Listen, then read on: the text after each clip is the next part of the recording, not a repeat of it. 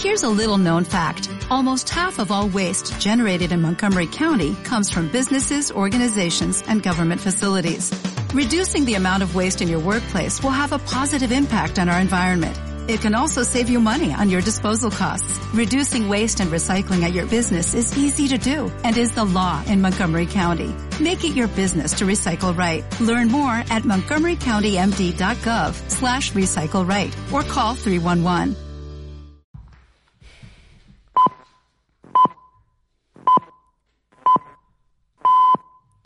Son las siete y media, las seis y media en Canarias.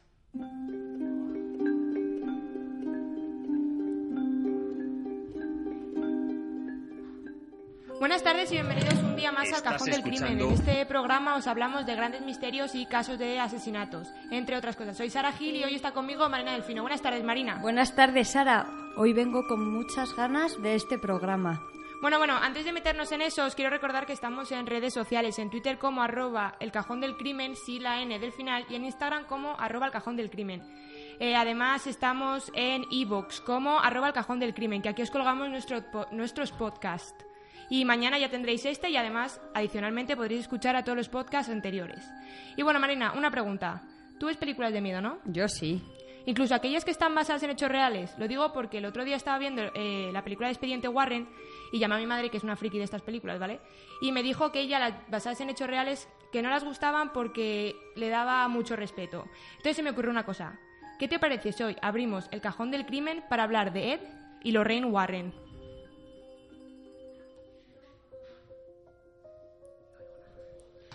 Lorraine Warren nació el 31 de enero de 1927 en Connecticut. Fue criada en un colegio católico donde por primera vez tuvo su experiencia paranormal a los siete años. Ella comenzó a ver luces alrededor de las personas. And I told one nun, Your lights are brighter than Mother Superior's. What lights? Oh, you know, private Catholic schools. And so I, I, I had to go for penance, you know, go in and pray. Ella misma explica que esas auras dicen lo que una persona es, no lo que proyecta. Este don le es muy útil cuando va a investigar a las casas, puesto que puede ver todo lo que sucede en ellas. No, sabe explicar cómo es que tiene este don, ya que nadie en su familia lo tiene. Ed Warren nació el 7 de septiembre de 1926 en Connecticut, igual que Lorraine. Él tuvo sus primeras experiencias paranormales entre los 5 y los 12 años. Por las noches, las puertas de su armario se abrían y salían luces flotantes con caras que lo miraban. También notaba cómo en la habitación bajaba la temperatura y escuchaba pisadas y voces. Ed y Lorraine se, se conocieron a los 16 años, pero poco tiempo después Ed tuvo que unirse a la Armada, ya que había comenzado la Segunda Guerra Mundial. Durante este tiempo el barco en el que iba Ed se hundió y le concedieron un mes de descanso, que utilizó para volver a Estados Unidos y casarse con Lorraine. Ed volvió a la guerra, de la que salió ileso, y volvió a casa, ya que Lorraine acababa de dar luz a su única hija. Al principio de su relación era difícil porque a Ed le costaba entender el don de Lorraine. I married Ed, a very dear man, the only guy I ever dated. And I, I met him, and he didn't understand me. So I had to keep that to myself for a very long time. Ed, antes de convertirse en demólogo, pintaba cuadros, que era algo que, le da- que se le daba bien, pero no pintaba cuadros normales, sino de casas que habían oído que estaban encantadas. Iban a lo- los dos a la casa y se sentaban fuera para tener una vista panorámica. Aquí fue donde Lorraine desarrolló su don y podía ver si la casa estaba encantada o no, y si eran fantasmas o entes malignos. Al paso del tiempo, Lorraine comenzó a hablar con las familias que vivían en esas casas.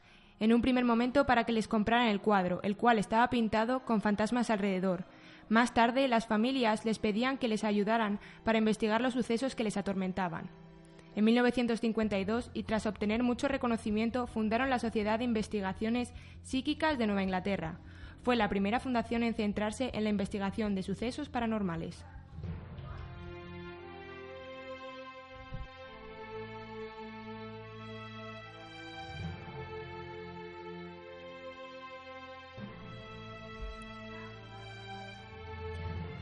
De los casos más conocidos en los que Warren se han visto envueltos está Amityville, conocida como la Casa Maldita de Amityville, esta está situada en el 112-108 Ocean Avenue, Amityville, Nueva York. Es un edificio de tres pisos y a cuatro vientos, cubierta por tejas y originalmente con fachada oscura. Tiene una gran parcela que cuenta con un jardín, piscina privada y un embarcadero. Este lugar se hizo famoso cuando el 13 de noviembre de 1974 Ronald DeFeo asesinó fríamente a toda su familia mientras dormían en sus camas con un fusil de gran calibre alrededor de las 3 de la mañana. A todos les disparó por la espalda, menos a su madre que la disparó en la cabeza. Las víctimas fueron sus cuatro hermanos que tenían entre 18 y 9 años, y sus padres, Luis y Ronald. Todos fueron encontrados boca abajo, con la cabeza reposando sobre sus brazos en cruz. Ronald era el único sospechoso y dijo que había salido antes de la casa para adelantar trabajo, pero las horas no cuadraban y fue sometido a juicio. En este defeo dijo que unas voces que escuchaba en su casa le habían obligado a hacerlo. Aquel testimonio resultó estúpido para el jurado y acabó cumpliendo condena por seis asesinatos en segundo grado. Pero los Warren más tarde sí que afirman que fue cosa de los entes que habitaban en esa casa, lo que hizo que Ronald DeFeo asesinara a toda su familia. This case had everything. It had the monstrosities of the night which roamed that house, which caused a young man to murder his whole family.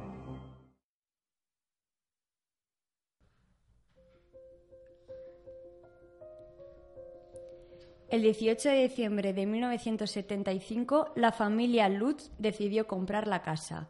George y Katie Lutz tenían 30 años cuando comenzaron a buscar casas. Tras no encontrar ninguna que les gustara, llegaron a una inmobiliaria y la mujer que trabajaba allí les dijo que tenía una casa que quería que vieran. Les llevó al 112 de Ocean Avenue. Cuando llegaron allí y vieron la casa, ambos se sorprendieron de que llevara un año en venta y que nadie la hubiera comprado. Además, el precio de la casa era increíblemente bajo para lo que estaba en venta.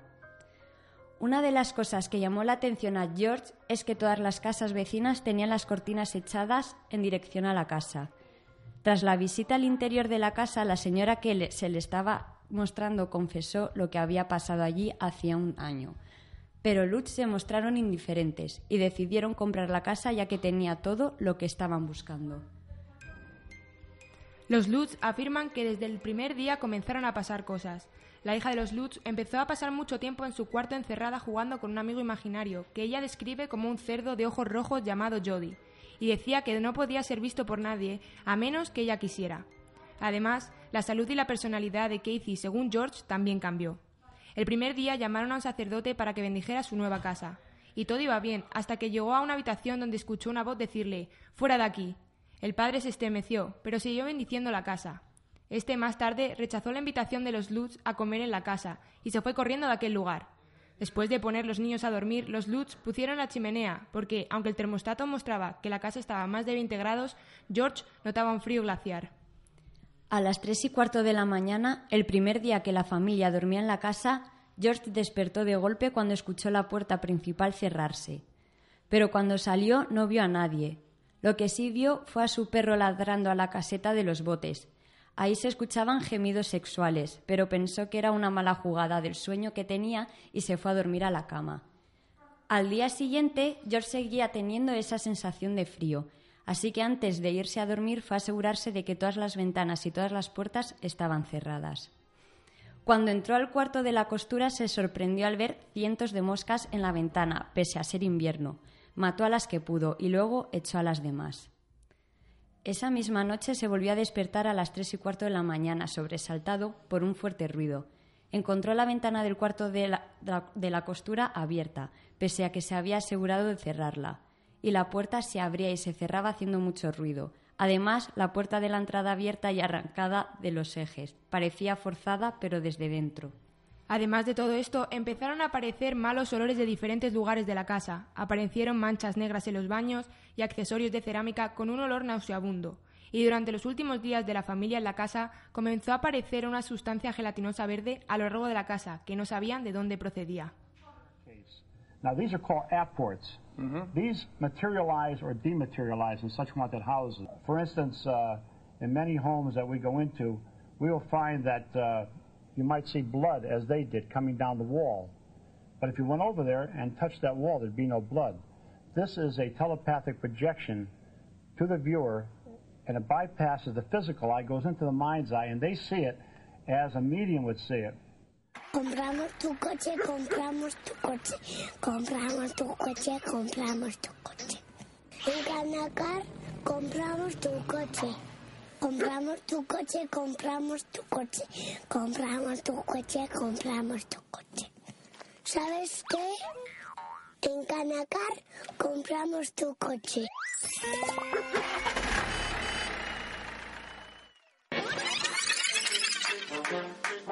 ¿Cansado de la rutina? ¿Tus tardes de estudio se vuelven interminables? Deja todo eso de lado porque llega No te rayes, el programa perfecto para pasar un buen rato.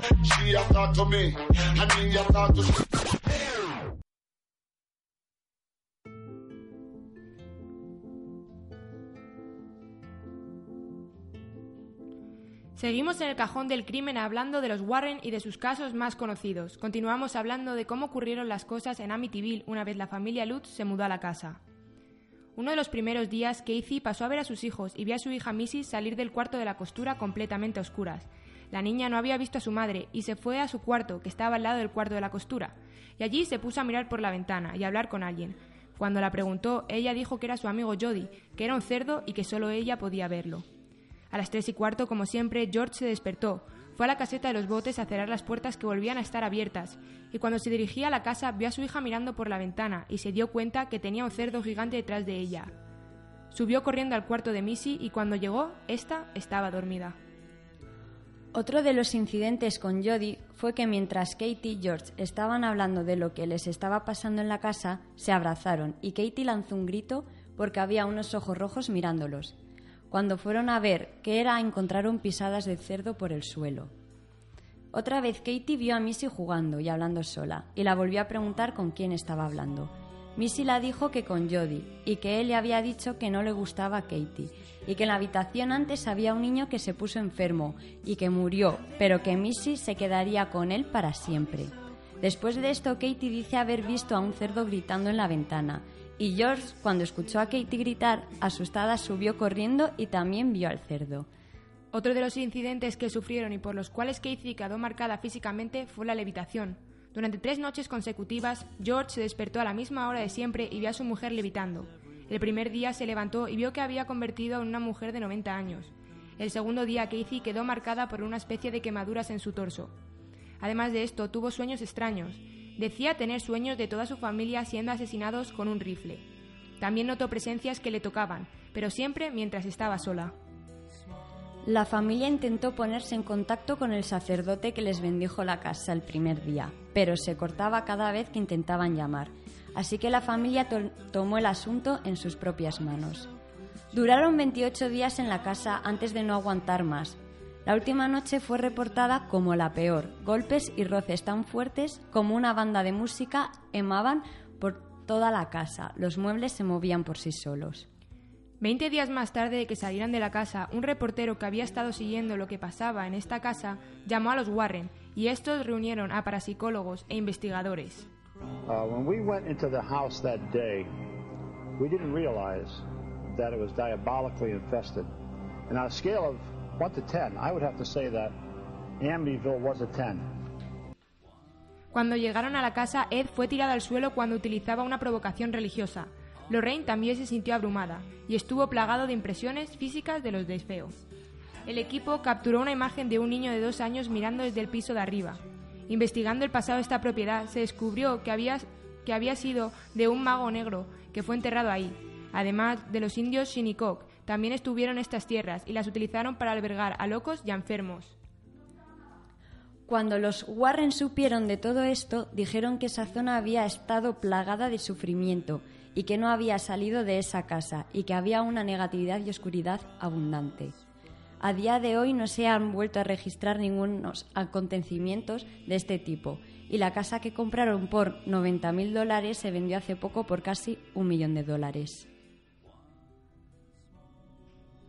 Hay mucha gente que piensa que los asesinatos de los de Feo tenía que ver con la mafia y que los Lutz querían el dinero y que por lo tanto fingieron todo lo que pasó en aquella casa. De hecho, en una entrevista que hicieron, hablan de cómo gente que habría estado en la casa más tarde lo negaba y les hacían quedar como mentirosos.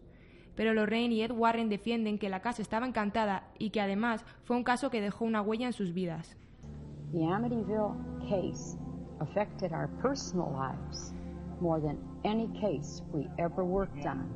Uh, Lorraine felt many things. Mary Pasquarella, who was uh, the director of the Psychic Research Institute in Hamden, Connecticut, never went into a haunted house after that. She gave up the work. The cameraman uh, that went in there with Channel 5 news team uh, had heart palpitations. These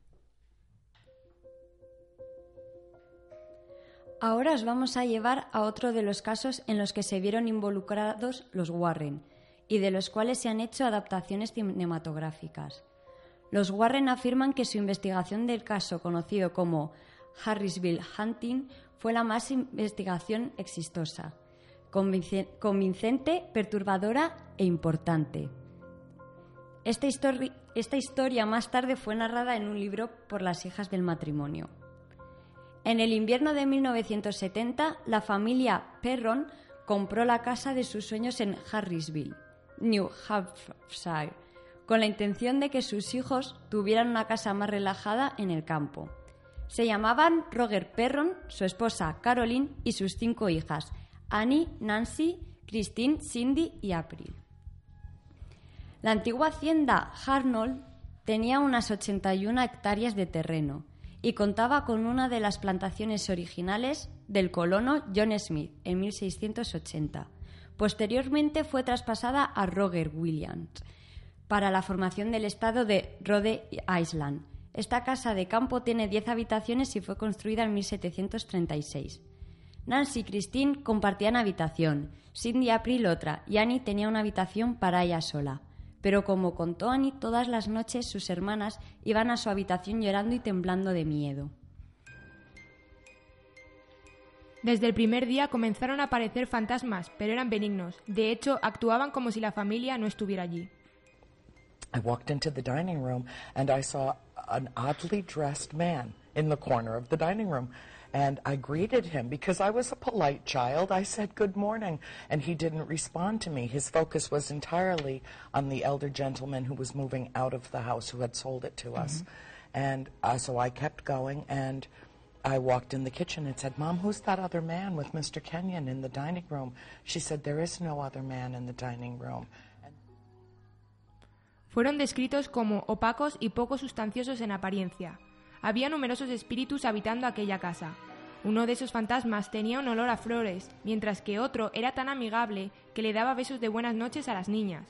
Otro de ellos era el fantasma de un niño que se dedicaba a empujar carros de juguete por la habitación. Los perrón siempre escuchaban a alguien que estaba barriendo la cocina, y cuando entraban al comedor encontraban la escoba movida de sitio, con un pequeño montón de arena en el suelo. Meni era otro de los fantasmas que las niñas de los Perron adoraban. Creían que era el espíritu de Johnny Arnold. Solía aparecerse y observar a las niñas siempre con una sonrisa irónica. Parecía disfrutar mucho de los juegos infantiles. Si las niñas tenían contacto visual con él, se iba tan rápido como llegaba. Los Perron atestiguaron muchos fenómenos extraños e inexplicables. Camas que levitaban, un teléfono que flotaba y caía bruscamente al suelo cuando alguien entraba en la habitación. Frecuentemente las sillas eran retiradas repentinamente dejando a los invitados tirados en el suelo. Llegaron a ver algo que se asemejaba a sangre de color naranja que se disolvía en la nada. Pero no todas las entidades eran visitantes bienvenidos. Alguno pellizcaba las piernas. Otros golpeaban la puerta principal en plena noche con tal fuerza que la casa entera temblaba. Otro mantenía a la familia en vilo porque no paraba de llorar gritando mamá. Otra de las entidades torturaba a Cindy, diciéndola que había siete soldados muertos enterrados en la pared. Otro de los fantasmas era tan agresivo con la familia que nunca hablaron de él hasta que Andrea lo revela en el libro. Se dice que podría haber abusado a alguna de las niñas. Cuando se la preguntó acerca de esto contestó, digamos que había un fantasma masculino muy malo.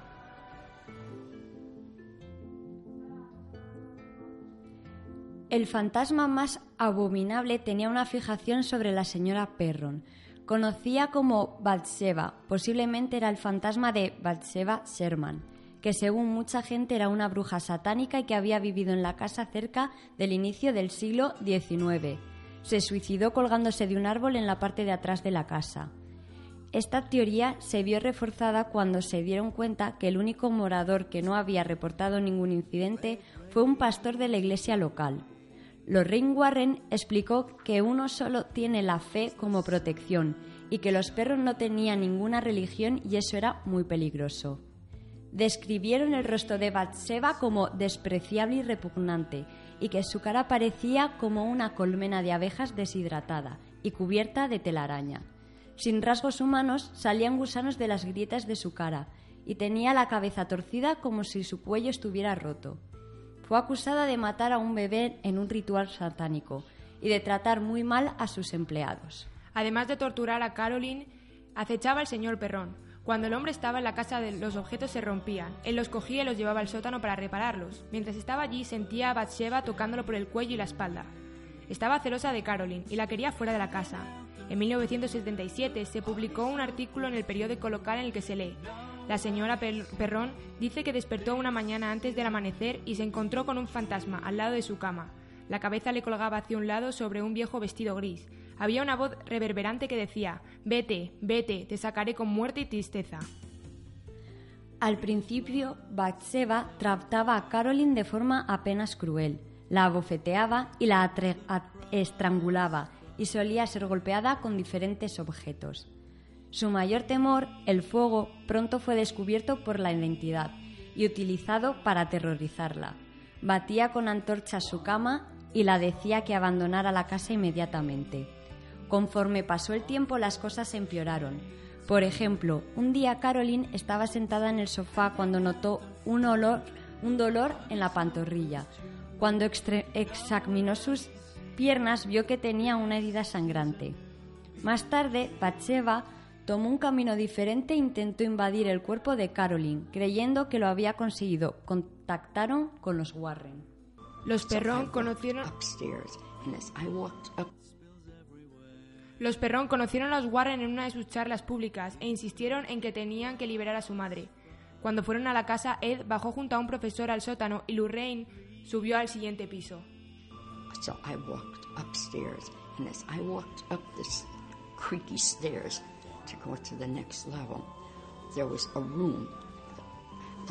And I looked in the corner, and there was this gross looking thing that it scared me. And I, I blessed myself, you know, and said, In the name of Jesus Christ, go back to where you came from.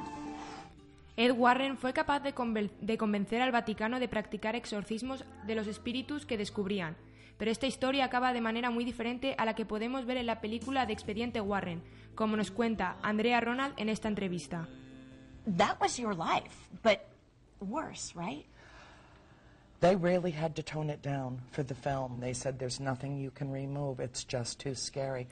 Los Warren no tuvieron éxito librando a la familia Perrón de su tormento infernal. Carolyn dijo que pese a que las intenciones de los Warren eran buenas, todo empeoró en torno a ellos. Um, when the Warrens came, it was um, right around this time in 1973, mm-hmm. and they conducted an investigation over a period of about a year and a half, which culminated in a seance gone horribly wrong. Conforme a la situación se fue, fue, se fue de control, el señor Perrón pidió a los Warren que se fueran inmediatamente.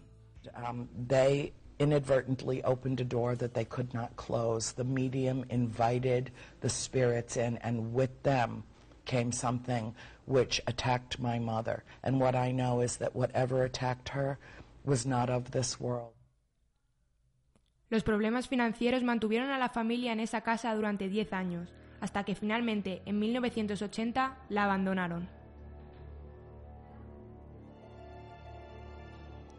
Según Andrea Perron, la actual dueña de la casa, que la compró en 1983, mencionó que ella, su marido y algunos invitados han experimentado experiencias paranormales. Desde sonidos de gente hablando en habitaciones, pasos que se escuchan por toda la casa hasta haber visto una luz azul que brillante que se trasladaba a través del cuarto. Además, varios visitantes dicen haber visto una mujer mayor con moño paseándose por la casa. Bueno, y hasta aquí el caso de Harrisville. Entre otros de los casos que los Warren se han visto involucrados está el de la muñeca Anabel, el Porter Case de Enfield, Asesinato del Demonio, la aparición de Connecticut, la familia Smurl y el cementerio Union. James Wan ha sido el encargado de crear las películas Expediente Warren y ha recreado los casos de Harrisville, Mattyville y Enfield. En estas películas son Vera Farmiga y Patrick Wilson los encargados de encarnar a Lorraine y a Ed Warren. El caso de Annabelle también ha sido recreado varias veces, la última este año. Bueno, y ahora os voy a contar yo una cosa muy curiosa y es que eh, las niñas del caso Enfield, que es la última película del expediente Warren que salió, admitieron eh, que ellas habían fingido muchísimas de las cosas que, que, habían pasado. Entonces a mí me parece que eso, aparte de dejar muy mal a los, a los Warren, pues no sé, es como que pierde toda la veracidad, ¿no? Este tema. Sí, yo creo que sí. Aunque yo soy muy de creer en, en estos temas de los espíritus y eso, ¿Has tenido alguna experiencia paranormal? Eso es lo que te iba a contar ahora mismo y sí, he tenido una lamentablemente. Yo no sé si son cosas mías de mi cabeza o de verdad. Y mira, yo te la cuento, te la cuento. Eh, estaba yo en casa de mis abuelos. La casa de mis abuelos es la típica casa grande que tiene un pasillo interminable. Bueno, tampoco tan interminable, pero cuando era pequeña, que es cuando me sucedió, esto, pues lo parecía y mi habitación está justo en medio de, del pasillo.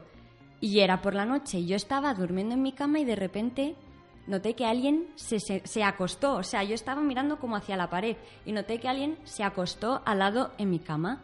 Y yo asustada eché un poquito la patita para atrás a ver si tocaba a alguien, pero no, no tocaba a alguien. Y al rato noto que se levanta y justo en el momento que noto que se levanta me doy la vuelta y no había nadie. Pues eso mismo, mi madre que se fue a Portugal hace unas semanas me dijo que también, que notó que había visto, o sea, que había notado, sentido una presencia o algo tumbarse y que lo pasó muy mal y ya desde entonces no ha vuelto a su hotel porque dice que cosas malas pasan. Pero bueno, eh, antes de irnos, os queríamos decir que Ed Warren falleció en 2006, pero Lorraine sigue viva. De hecho, ha atendido alguna vez a la famosa Comic Con cuando se presentaron allí las películas estas de Expediente Warren. Y de hecho sigue investigando. A ver, se ha salido ya del todo el tema de las casas encantadas, pero dice que ella sigue investigando porque lo hace en memoria de su marido. Pero bueno, antes de irnos, de irnos os recuerdo nuestras redes sociales. Twitter, arroba el cajón del crimen, sin la N del final, e Instagram, arroba el cajón del crimen. Además, estamos en iVoox como arroba el cajón del crimen, donde mañana ya podréis escuchar este podcast. Y bueno, volvemos este jueves a las cinco y media. Esto es todo por hoy. Gracias, Marina. Soy Sara Gil y aquí cerramos el cajón del crimen.